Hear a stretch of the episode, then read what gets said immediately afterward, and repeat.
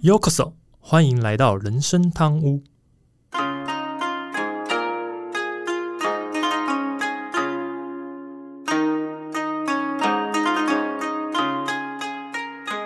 话说今天录音的时候是呃六月十号，嗯，对，然后 很不巧的这两天有点忙碌，因为刚好在呃礼拜三的时候，我本来是找我老板谈别的事情，结果聊一聊呢，突然就多了两个任务，对，聊完之后工作变多的意思。对对对对，而且本来是要聊其他事情的这样子，嗯，那我想说算了没关系，然后然后六月呃就礼拜四六月九号就赶着赶快先把其中一个工作做完，然后呢刚好今天礼拜五早上进公司想说哎看一下那个我们每一集新新上的那一集的那个状况嘛，我会去看后看一下后台，就发现我的 NB 咯咯咯出现很奇怪的声音，找到原因了，原来是看了那个流量之后太热，有问所以要爆掉。对对对对，希望是啊，流量太多这样，对，结果他就给我罢工了，然后就是赶赶紧跟那个我们公司 MIS 通报一下，说我的 NB 好像有问题，对啊，嗯然后所以今天也对不起阿忠啊，就 准备开录的时候花了一点时间，因为毕竟是新的 NB，你知道吗？比较头嗯痛一点，对啊。不过啊，总算是顺利的啦，也是成功的安装完这些配件之后，可以开始录音。所以这一集我们就准备开始吧。好，好大家好，我是 Andy。我是阿忠。那快乐星期五又到啦，因为明天又是放假啦，对不对？那本周呢，一样，Andy 本集开始前还是要先来一个贴心的小提醒啊，因为建议呢，还是先去听过七十一跟七十二集，再来听本集七十三集会比较好一点。当然，如果听众想要先听完七十三集再去听七十一或七十二也可以，因为重点是因为这三集其实聊的主题是一个系列的，所以希望大家不要错过任何一集。那在本集想聊的，其实就是七十一集里面我们那时候有提到的一个，就是多重人格的记忆到底是长的是什么样子的。嗯，哎、记得这七十一集哦，我不小心破梗啊，就是带出了这一集的主题。对啊，那这整个系列啊，连贯三集的开头，你都说，哎、请大家去回去听一下先前的内容。我知道这都是为了观众好啊，才这样听起来才不会没头没尾。我用 Andy 的人格保证，这绝对不是骗点阅啊！这个第一明明也就两集，第一集我根本没有讲这句话。然后，然后对对对对嘿嘿，被你抓到我语病了，这样不对。对对啊，好，其实我也不知道，真的是我跟阿东是默契太好，还是默契太差，反正不知道，就不知道。然后呢，还没先讲就被阿忠猜到 这一集的主题啊，所以也是真的运气有点特别。对嗯好，那呃，说到多重人格这件事情啊，其实就不得不提一下这个世界上最出名的比利，嗯哼，我们有位比利先生这样子。那为什么他这么有名呢？讲到多重人格，主要是因为比利呢，他被诊断出到最后，我记得整个的案件结束之后，诊断出比利总共有二十四个人格在他的身体里面，而这二十四个人格有二十三个的人格，他的记忆其实是不相同的。嗯哼，唯有一个人格拥有了二十四个人格的所有记忆。所以啊，当这个呃比利接受要开始治疗之后，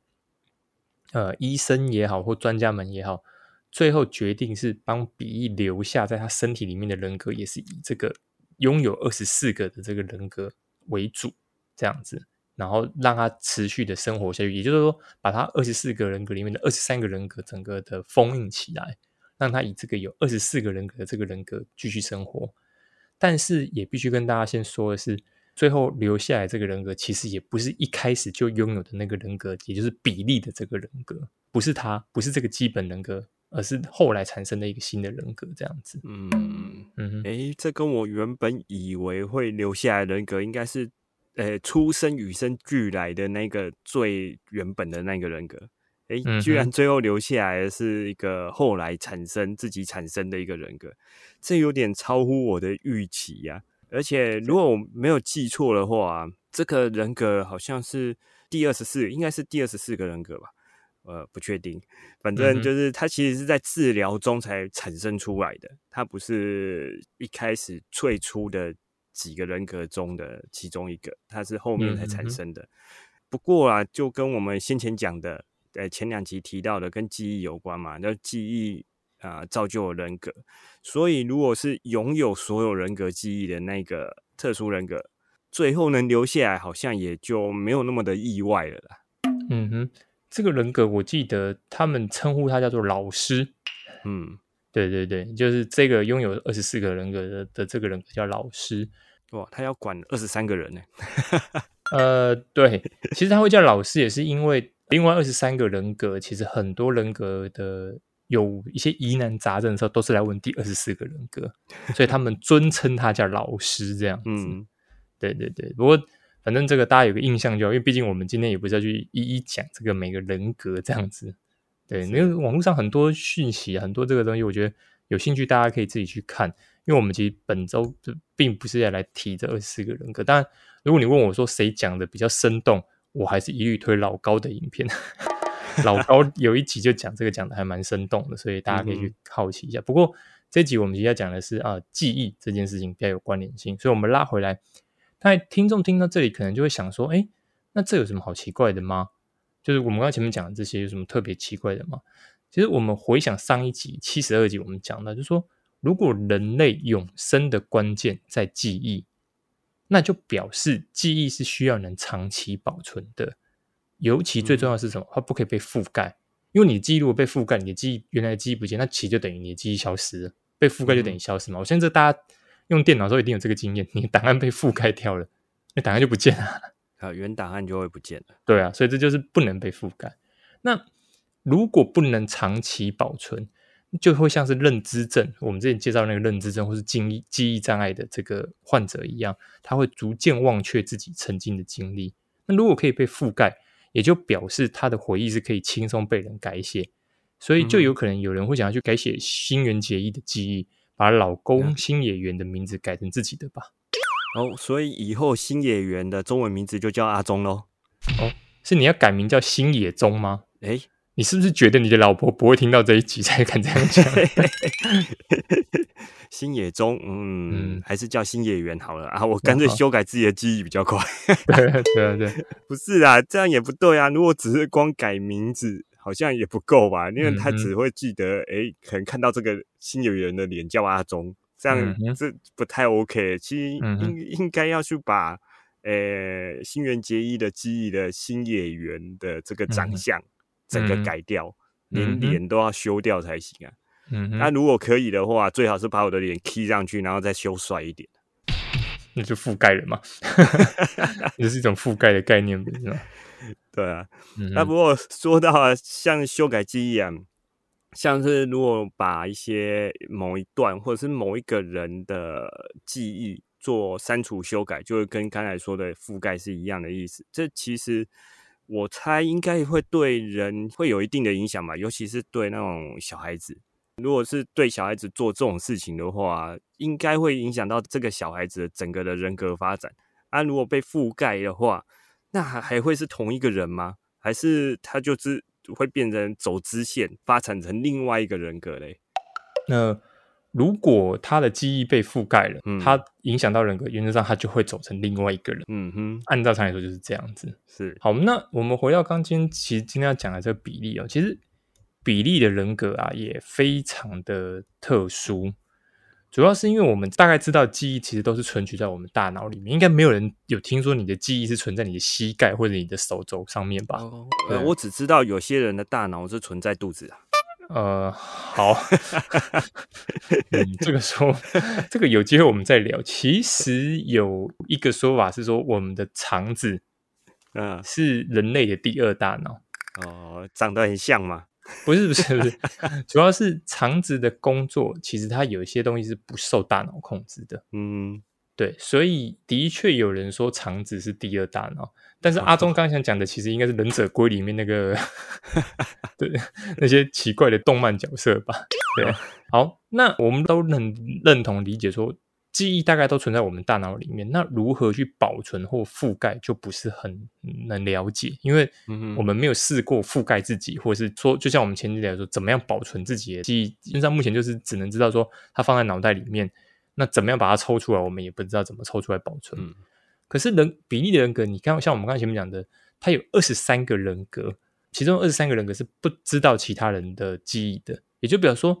你把它想象说，他的大脑里面其实规划出二十四个位置，每一个位置都独立运作。那当他人格切换的时候，当他 A 切换成 B 的时候，他的大脑也就切换成 B 的记忆，才能让这个人格有继续的效果。也就是我刚前面提到说，为什么说记忆一定要能延续这件事情，而且要能保存。如果这个人格的记忆是没有保存的，那就表示说他每一次都重新开始哦。可是不是，其实实际上他们问比利的时候，发现比利的每一个人格的记忆是有在延续下去的。也就是说，就像我刚刚讲，就是说，其他的人格不但切换过去之外，他的记忆还其实有在往下走。也就是他记忆是会延续的，那才不会成为认知症的患者。就是我们前面讲，如果他的延他的记忆是不会往下延续，甚至会消失，他就变认知症，对不对？是，所以他就变成说，我刚刚讲这段就是要让大家知道说，比利在他的记忆里面，他的人格，他的二十四个人格里面的每一个记忆都是会往下走的。也就是他会往下累积这件事情，那大家就想想，一个人有二十四个人格已经很辛苦，如果他的记忆不会往下走，变成就二十四个认知症的患者，那有更辛苦，还更很可怜吧？那听起来真的还蛮恐怖的。那每切换一个人格，就说：“哎，我是谁？我在哪？” 那这那个记录就没办法记录下去了。是啊。不过，像是比利的这种二十四个人格，他应该算起来有二十三份记忆。嗯哼哼。但是比较特别的是，他虽然如此有二十三份记忆，但是他其实每个人格都知道，也有其他人格的存在。嗯，就是说，A 睡着了，但是他醒来之后，他不会觉得，诶怎么突然出现在这里？他就会觉得，呃，这个身体在他睡着的时候是别人拿去用了，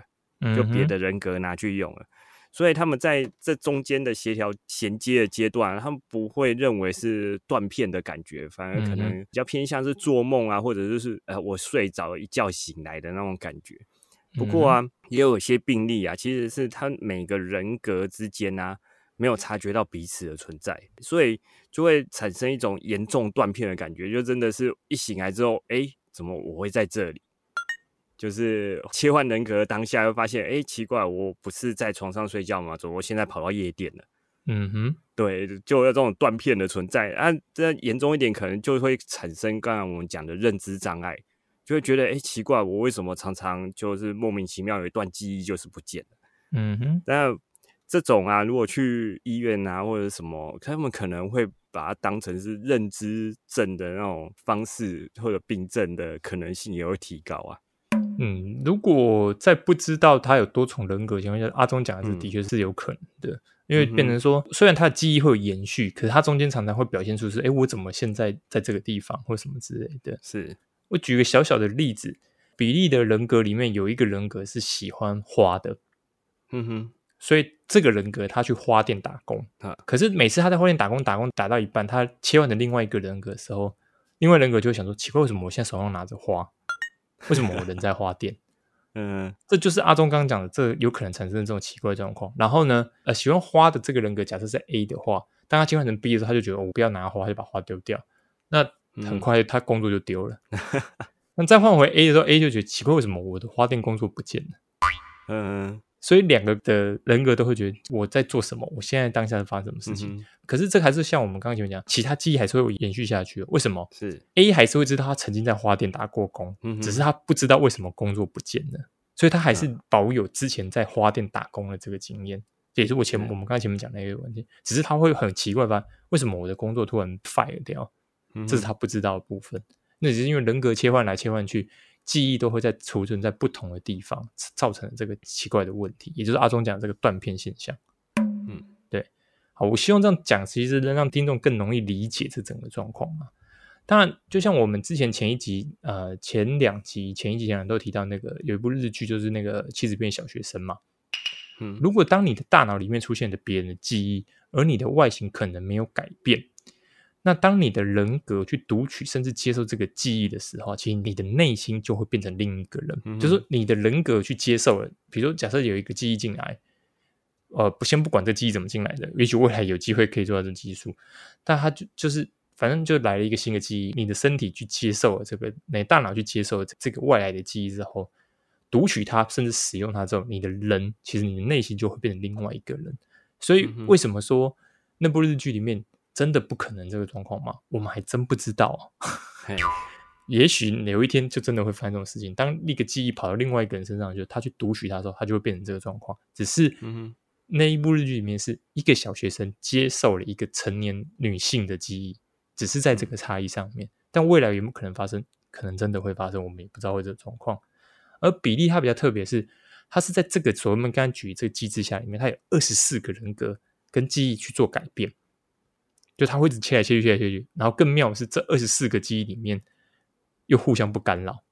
比如说，假设我跟阿忠都是比例的人格好了，我在做什么事情，跟阿忠在做什么事情，我们两个是不知道的。嗯，对，嗯。可是我们彼此都有在累积自己的记忆，但是我不会去干扰阿忠的，阿忠也不会来干扰我的，也是因为不干扰，所以才会有断片现象。啊，如果会干扰，就不会有断片现象了。我我知道阿忠现在打电动。所以现在其实即使切换成阿忠在干嘛，我还是会知道。嗯，这就这就叫做干扰，就是我们互相有牵连。可是如果今天都没有阿忠现在干嘛，我不知道。换换切成阿忠了，阿忠也不知道 Andy 在干嘛，他也不知道。对，就是这种情况。那只有一个人，只有一个我们刚才讲这个老师的人格，他拥有所有人的记忆。所以如果你用电脑硬碟来形容，就好像分成二十四个区，呃，二十四个分割区又互相不影响。就算某一个中毒了，它其实也不会影响到其他词区，除非是那个最大的整个硬碟的词区中毒，才会影响到所有的分割区这样子。嗯，你看来那个山西仔的专业术语都跑出来了。嗯，真的，你这样讲可能有点深啊。有些人真的对电脑不是那么熟悉的，会听不懂。我打另外一个比方好了，一样用电脑好了。嗯哼，电脑啊，你就想象一台电脑里面是二十四个人共用，嗯哼，他们各自有各自的账号跟各自的硬碟，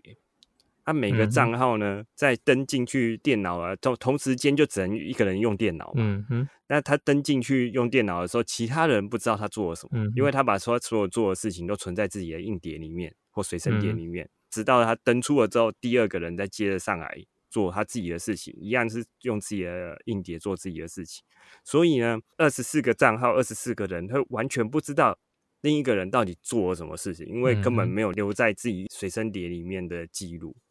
其实阿忠讲的这个，当然，呃，如果大家能理解的话，所以最后那个人格二十四个人就是系统管理员呢。啊，对，对对，就是系统管理员，所以他可以了解所有人的状况，因为他知道他是系统管理员的情况，这样子。好，我们回到这里，但这一集其实我们并不是要去讨论多重人格的产生跟什么的情况，因为如果我们要是去聊多重人格到底怎么产生或者它的这，那可能要谈的很深入，所以我们这边并不是要着重在谈这个的主题，而是我们从多重人格出现的模式，我们就可以猜测到是说，一个人如果他在痛苦或者是无法忍受的时候，他可能会产生新的一个人格，这是我们目前比较容易知道说。有一些人，他多重人格的产生是这个造成的。嗯哼。但是更重要的是，可能大家都没想过的是，当你这个人格性产生的时候，其实你的大脑里面也给予了一个新的分割区，储存这个人格的记忆。而这个记忆有可能包容，或是跟之前的记忆毫无关联。也就是说，它可能是有包容的，也有可能是不包容的的状况下。所以换个方式来想的话，人类其实还没有找到启动这个的真正开关。搞不好，我们都可以在自己的大脑里面拥有不同的人格跟思考模式。比如来说，可能这个人格是比较乐观的，那个人格可能是比较悲观的，另外一个人格可能喜欢冒险什么之类。可能搞不好，等我们有一天了解这个大脑状况的时候，我们可以把自己的人格切换成这个样子，对不对？当然。当多重人格出现的时候，其实你要自己一个人玩紧致游戏或是桌游也是可以达成的。为什么？因为你可以 A 走完一步之后，然后切换另外一个人，换 B 来下这个人，再换另外一个人来做这个事情。所以你会发现一个人也可以玩这个东西，这样就可以百分之百做到边缘人的 成就。真的，真的，自己一个人在玩这么多东西，这样子，对，自己一个人在玩，看起来有点嗯傻逼兮。嗯嗯。哎，不过一开始讲，如果是比例啊，那其实。这样听起来最方便玩的应该是狼人杀吧？哦，那反正第二十四个人总管所有记忆的人，他就负责当裁判就好了。嗯，啊天黑请闭眼，大家就诶不是在活动中的就全部都去睡觉了。嗯嗯，这样他一个人就可以玩了耶。嗯嗯，刚刚有说到嗯科技啊，嗯呃，到现在还没有找到切换人格的开关嘛。嗯啊，不过根据阿中研究报告指出啊，其实已经有找到切换人格的方法。哦，要准备的东西很简单，嗯哼，就只要需要两个杯子跟一瓶酒就可以了。等等等等等，你是要自己两个人格对应吗？所以这样才需要两个杯子吗？没有啊，一个人喝酒多无趣啊！嗯，对，那要找两个人喝才会比较 happy 啊。这样另外一个人不就会吓到吗？为什么你人格突然间？还有，等一下，还有另外一件事情，嗯，一瓶酒，这酒量也太差了吧？两个杯子一瓶酒，嗯好啊，那两瓶高粱应该够了吧？嗯，好好好 真的是，我那时候想说，嗯，两个杯子一瓶，嗯，这酒量真的不太好，如果是一瓶啤酒，就真的有点糟糕。对很符合我们阿中的酒量的感觉。通常喝醉了就会直接引出第二个人格出来了。嗯嗯嗯嗯嗯，这应该也是最常哎有你会发现有人会切换人格的方式、嗯 李人格吗？我知道，对啊，啊，不然呢、另这个研究另外还指出啊，其实酒精浓度越高啊，会更嗯快的进入状况啊。嗯啊，最近市面上有一批七十五趴的，就是很适合拿来用。等一下，等一下，等一下你说的是药用酒精吧？哎，那是给你消毒用的，谁叫你拿去喝？你是不是得了认知症？水，哎，不用套水，可以，哎，反正都是酒精嘛。哎呀，计较这么多干嘛？那个听众朋友们要寄信来告诉我们哪里有好的那个医生，我带他去看一下认知症的，你知道吗？认知症会有问题，拿药用酒精来喝是怎么着？好，我们回到正题来，不要不要再冷笑哎、是啊，其实我们从这个比例的例子里面，我们就知道，就是说，因为我们刚才主要都在提的是记忆，其实人格的记忆有可能跟原来的人格相差极大。不但啊，说话的方式、口音、性别、个性、看事情的角度，甚至技能还有年纪都可能有差别。举例来说，从报告里面有看到说，其实比利这二十四个人格里面有一个人格其实是只有三岁多的孩子，嗯，然后也有另外一个人格，他是具备着英国贵族的口音的一个绅士，还有一个是他也有一个女性的人格，也有一个喜欢享乐的犯罪人格，就表示说，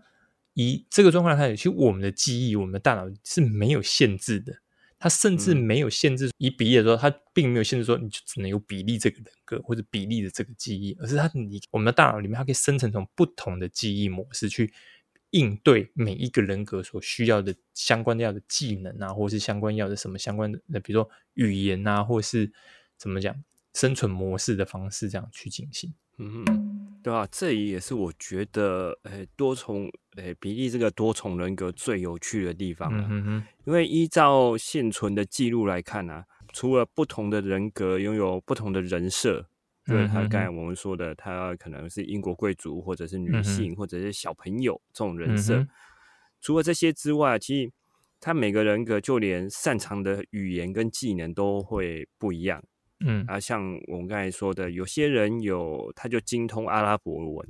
啊，有些又会塞尔维亚语，嗯哼有些又擅长绘画。呃，我记得印象中还有一个是擅长雕刻。嗯哼但我们都知道嘛，其实要学会这些技能跟语言的话，正常要透过很长时间的学习才有办法学会的。嗯哼那这些人格怎么学会这种技能的？嗯这些语言或者是技能，到底是用什么方式把这些语言技能呢写入记忆当中？这个我真的诶、相当的不解啊，对，也是觉得它这个地方也是大脑神奇的地方。嗯哼，这个就表示阿忠看这个比例的事情没有看得很完整。嗯嗯其实他们有针对这部分做了一个测验，是发现说比利的智商非常非常的高。哼，呵呵，也有人说，其实多重人格的人智商其实都还蛮高的。哦，某方面来说，或许比利其实他就是一个学习非常快速的人。嗯当然，我们可能会觉得说啊，可能语言要学个很久很久，可是对比利来可能他就是过目不忘，哦，他很快就弄对。甚至讲一个我们可能比较听过，就是呃，前阵子不是在日本有一个女演员叫深川葵吗？你是说写轮眼那一位吗？对对对 对，他好像看一次他就会了。嗯，这可能就是他脑袋里的某部分其实是被开发的，所以他可以学习也非常快。也许嗯比利就是这样的人，只是说哦他是哪个人格去学不一定，不是很清楚。可能当然有可能是老师我们讲的最后那个人格去学，或者是拿某某人格去学，有可能透过他学了，所以在学习之后，所以这个大脑里面他拥有了这些相关的技能跟才艺跟所有的语言，所以某个人格需要什么，哎，他就拿去给他用，拿去给他用，去分类这样子。对对对还，可以这样玩，嗯，但真的是个呃天才，对对对，所以这个就是某方面讲，就是所以为什么很多人说，所谓真的有人格分裂的人，其实他们的脑袋其实都是非常厉害。因为换个方式想好了啦，当小朋友的时候，老师跟我们讲说动动脑，嗯也听过这句话，动动脑。为什么讲动动脑？就意思说，你如果要对很多东西要有学习，你最好方法是让你的脑袋灵活嘛，对不对？嗯哼，可是大家可以想一想，比利这个人整个大脑真正可以灵活的位置跟范围，绝对比一般人来的多。嗯为什么？因为他有二十四个人格在这个大脑里面做灵活的切换跟表，也就是说，他整个大脑其实活化的部分可能比我们一般人来的都更高一些。哦，有可对能，也就这个立场来讲的话，其实对他来讲，可能学习东西不是什么大问题。我们觉得很难的，跟他讲小 case，我一下就看懂，或者加什么的就会之类的。嗯这样子。详细的部分，当然，呃，我们还是没有办法，因为我记得没错，比利已经过世了吧？是啊，我都没记对，比利已经过世，可惜是也没有办法更多的深入去研究，可以来让大家了解说啊，其实大脑里面到底怎么样的组成或怎么样组成。但是实际上有机会是，如果假设呃未来我们的科技上更发达其实或许就可以解开这个谜，这是一个蛮嗯有趣的地方。这样子。对嗯好，但我们回到这里，其实也这边也要提醒听众，如果是你身边的亲友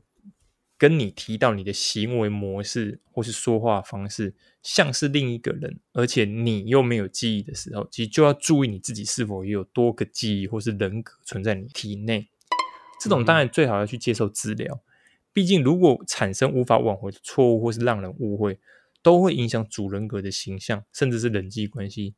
像我们刚才前面讲这个这个比例，它有人格切换的，所以它导致他根本没有办法好好的工作。我前面讲了一个花店的那个故事嘛，嗯，他本来有一个人格是在花店工作，就切换人格之后，回来就发现工作就被 fire 了，因为他没办法好好工作这样子。当然，它里面有一个我刚才讲的题，就是在喜欢享乐的一个犯罪人格，这个人格就会去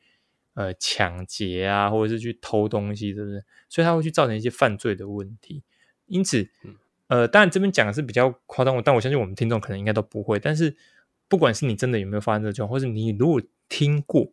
或是你注意到你的亲友有人是像像我们刚才讲的状况，就是说他的说话方法或是他的记忆突然会有断片，或者他说方法突然好像会改成另外像是另外一个人的时候，其实就要去注意是是不是有这种多个人格的一个状况在里面。嗯，对啊，如果不小心或者不没有察觉到、啊，让一些反社会的人格跑出来，嗯那真的还蛮严重，会造成呃许多家庭的破碎啊，所以嗯。会走向一个嗯相当不好的结果。嗯哼，不过啊，像是在现实生活中自己遇到的话，像是自己家人或者是自己有出现多重人格的状况，我想大多数人第一个时间的反应应该会认为是，哎，可能是卡到派咪啊，或者是嗯被附身了啊，转而去求神问卜，从一些嗯像民族学或者是神秘学的角度来处理啊。啊，也不能说这样有错，因为嗯老一辈的经验带下来就是这样，没有错。嗯哼哼，这样处理方法也没有说完全不对啦，因嗯为毕竟世界上有一些我们没办法解释的事情发生的。但就是因为呃多重人格跟像我们刚才讲的什么卡到音之类的那种症状是很像的。如果真的是求神问求神都是无效的话，我觉得真嗯的不如换个方式去求助精神科医师来做诊断，嗯嗯嗯。也是一种得到帮助的一个方式啊。嗯，你讲这段就让我想到一个游戏叫还愿，就是就是透过民俗的宗教的概念去，呃，我不能说对或错啦，我也嗯。不鼓励对或错这个说法，是，我只能说现在呃都到这个二零二二年了，其实有更多东西可以用科学解释的话，还是尽量走科学解释，甚至医学方法会比较好一点啦。嗯，对对对对，毕竟像比利，其实他也是因为一个案子，呃，当他因为一个切刀案被抓到之后，然后使用一些很特别的方式去询问，之后才发现说，啊，原来这个人真的有这么多个人格在他体内，而且犯罪的可能是某个人格，这就是真的用科学方法去查验。其实我记得有一部日剧叫做《Mr. Bird》，就是那个木村拓哉演的，嗯，那里面有一个案子，他的那个案子就是都还记得，那两集的客串演员是我们的非常的大咖女星中间有机会。就是极道先师的那个老师，中间有机会去演的，中间有机会在里面就是演一个嗯有多重人格的一个呃犯人，嗯，当然里面还有呃就是杀了人还还是很很开心的这种，然后也有当然就是那种很容易愧疚的人格什么什么之类，反正重点就是当呃检察官当他们想要去了解说这个人是真的或假的时候，最重要的一点是什么？就是他的记忆相不相通。嗯哼，再去查验多重人格最关键的就是记忆相不相通。因为如果你今天记忆都相通，说真的，你的多重人格就很难成立。因为你看，你每个人格都通嘛，记忆都通嘛，那真的有多重人格吗？因为我们刚刚前面讲，其实多重人格最大关键是你的记忆其实是尽量互不干扰，嗯，你才能表现出长得不一样的状况嘛。如果你每个记忆都干扰，那你就分不出哪个是哪个人格了。按照常理是这样。我我记得啦，那个我去看多重人格的，它其实有两个判断标准啊，一个就叫做解离性失忆，对，嗯哼，对，就是我们刚才讲的记忆不相通的这一个部分。嗯嗯啊，另外一个就是身份认知的障碍，对他没法认得自己是哪一个，他转成另外一个身份，是 另外一个身份跟原本的。人设是完全不一样的，对，所以这其实很关键，是说，如果今天你会发现到说你自己的记忆啊或什么的有这样的情况的话，其实还蛮重要，要去看医生会比较好一点。当然，如果有人是假装的，其实就像我们刚刚讲的，你也可以用刚刚阿忠讲的这两个方法，甚至我讲的方法，就你去看他记忆到底有没有通。就如果他的记忆都能通，原则上这个多重人格大概就嗯嗯就不太。在精神科医师那一关就会被试出来了吧？因为这个东西真的，他们有自己的一套方式去测试。是是是，只是说假设啦，也有一天有机会讲，我是随便举例，因为我们现在社群都用的很大嘛，也许哪一天你在网络上或者你在 FB 上面，比如说跟某个人可能有了不对盘，这是争执，然后突然他跟你装作他是多重人格，你就用这种方法撕他。是他解问你，让他回答出来。嗯，奇怪，为什么你多重人格记忆都这么的通顺？对不对？对，因为这这就是一个还蛮有趣的一个试验方法。不过这边其实当然还是想要跟大家讲说，如果真的你有一些困扰，比如说你会常常觉得，哎，为什么我身上出现了不知名的伤口，甚至比如说淤青，或是你可能突然出现在你不知道的地点，奇怪，为什么人在这边的时候，请不要轻忽这个状况。呃，他有可能是认知症，他也有可能真的是多重人格造成的问题。嗯哼，对，那这个一定要请大家去注意，这也是人类到现在其实还蛮难去解释，但是它其实是一个很值得探讨的一个话题啊。这样子，好，当然，我觉得我们连聊这三集的记忆的这个内容啊。并不是说我跟阿忠说话，我们想不到主题，知道这样分成三集。其实并并不是，因为下一集的主题其实内容已经写好了，所以这边要证明我们并不是真的想不到才故意分三集，并不是这样，而是我们其实想强调是说，很多人可能比较不会重视是记忆这件事情，是跟我们人生的关联性真的比很多人想象中更重要。为什么？因为就像我们前面讲的，你的人生其实是靠着记忆堆叠出来的。如果今天你的记忆里面有一块不见，其实你某方面你的那个人生这一段就消失哦。嗯，对，你说我你念过书，但你这段记录不存在，你怎么证明你念过书？嗯哼，是吧？所以记忆跟我们的人生其实关联性比很多人想象都更重要。所以如果去增添这些记忆的丰富度，或是怎么去保存它，就是一件很重要的事情。当然，现代科学不管是科学或是科技也好，嗯，就是医医学或科技也好，其实对大脑的研究还很有限，对记忆的了解也还很少，只是说。希望我们的听众，我们呐，或还有我们的听众都一样，在有生之年，其实我们都有机会看到这个对于记忆研究的一大进步。最少也要能知道如何保存，还有分割、整合等方式，对我们的文化传承也能有更进一步的帮助。这样子，嗯，是啊，那人类大脑之谜啊，真的困扰呃科学家很久了。嗯，然后以现在的科技力啊，就算用到最快最快的超级电脑，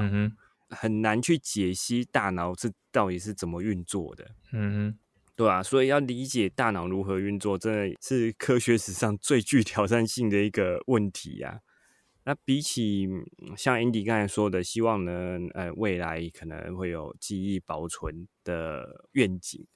相较之下，我反而我的愿望是小一点。我希望在有生之年能够看到啊，科学家对于大脑有更多的理解啦，有更多的理解之后呢，把它用在医疗上，能够有效去治疗一些像是脑部或神经退化的一些疾病，就像我们刚才。之前一直提到了失智症跟认知症，这其实以现今的技术还是无药可医呀，它只能减缓它退化的速度而已。嗯，所以我们如果以后有这些科技力啊，能够有这些技术，能够让这些记忆先留在人的大脑里面，这样我们才能进一步的去思考怎么从大脑里面去保存到外部的媒体啊，把这些。有用的记忆，留存给后人啊。嗯，其实这边呃，帮阿阿忠补充两个。第一，阿忠刚刚讲的超级电脑，嗯，的确到现在出现过最快的超级电脑，的确是没有办法做到人脑的这个解析的脑部分。嗯，但是据说这两三年出现的一个东西叫做量子电，是量子量子电脑其实是有机会的。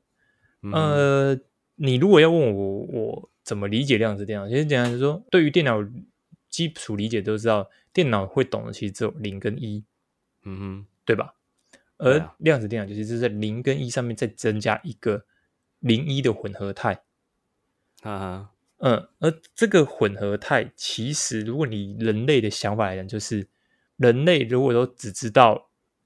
是非对错，反正是非对错就是同样就是对或错嘛。或是与非吗？其实就是零跟一。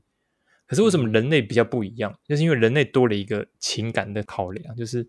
啊，这个真的要这样判定是或非吗？多了一段很大一段的灰色，不是只有黑跟白。是，而量子电脑的这个零跟一的混合态，就是在做这件事情。嗯哼，所以未来也许我们的大脑的解析。并不是超级电脑解开来的，而是量子电脑解开来的。嗯，有可能，有可这是一个有可能的一个部分。嗯，再来，阿忠刚讲的这个呃失智症或认知症的部分，其实现在最近的一些医学的研究是有研究出来说，似乎找到了这整个认知症状况其实是某一种不知道是病毒还是细菌造成的。嗯，对。呃，当然有，下次也就我找给阿忠看，因为我记得这个也是我好像是老高还哪个谁的影片里面有看过类似的说法，是说，嗯，似乎其实有找到了，就是说，它其实真正的状况是一个呃病毒还细菌影响到我们的退化，嗯，也就是说，它其实是被外界力量来所影响到的，而不是真的只让我们自己脑部不奇怪的退化这样子。哦。这样，因为详细内容我很久以前看，我现在已经忘光光了，所以 等有机会我想清楚，或者说我们等之后有机会，我们再专门做一集来讲这件事情。好，那其实主要是要跟大家讲说，我们的大脑跟我们的记忆是一个很神秘，也很有趣，然后还很值得呃，怎么讲，大家继续探讨的东西。嗯，也就是为什么我们常常会说什么，希望听众给我们回应，是因为其实每个人想法都不一样。听众给我们回应或给我们想法，才是我们能去理解说哦，原来我们的听众是这样想的，然后我们才能去加强我们这些内容。主要是因为这就是一种交流，而这个交流其实就是帮助大家丰富彼此脑里面的这个最重要的一块，嗯，对吧？我们现在讲这些能帮助听众们，但是我们也希望听众可以帮助我们呢，而这就只有来回的互相的交流，其实才能做到这件事情，是。对，所以这个也是希望说，听众如果听完这三集，对这东西有兴趣，或对这东西真的有想法的，也欢迎真的跟我留言给我们，或是透过不同方式告诉我们，然后让我们知道说，哎，原来你对这的想法是什么？那我们也可以针对听众的想法再去进一步的再去，可能比如说，啊，假设大家的想法都差不多，我们就再去研究看有没有新的技术的内容可以来说这个东西，这样子。嗯哼，这样好了，那今天节目差不多这边了，我是 Andy，我是阿忠。啊，若你还有任何想跟我们分享或讨论的，都欢迎透过主页资讯里面有回馈网站连接、信箱或粉丝团 IG 等私信留留言给我们哦。另外，目前开放小额赞助，如果听众喜欢我们的节目，也希望你能赞助人真汤屋，让 Andy 阿创做出更多优质内容。如果是用 Apple Podcast 的听众，请不吝给我们评价，让我们可以得到鼓励。好的，我们下周见，拜拜，拜拜。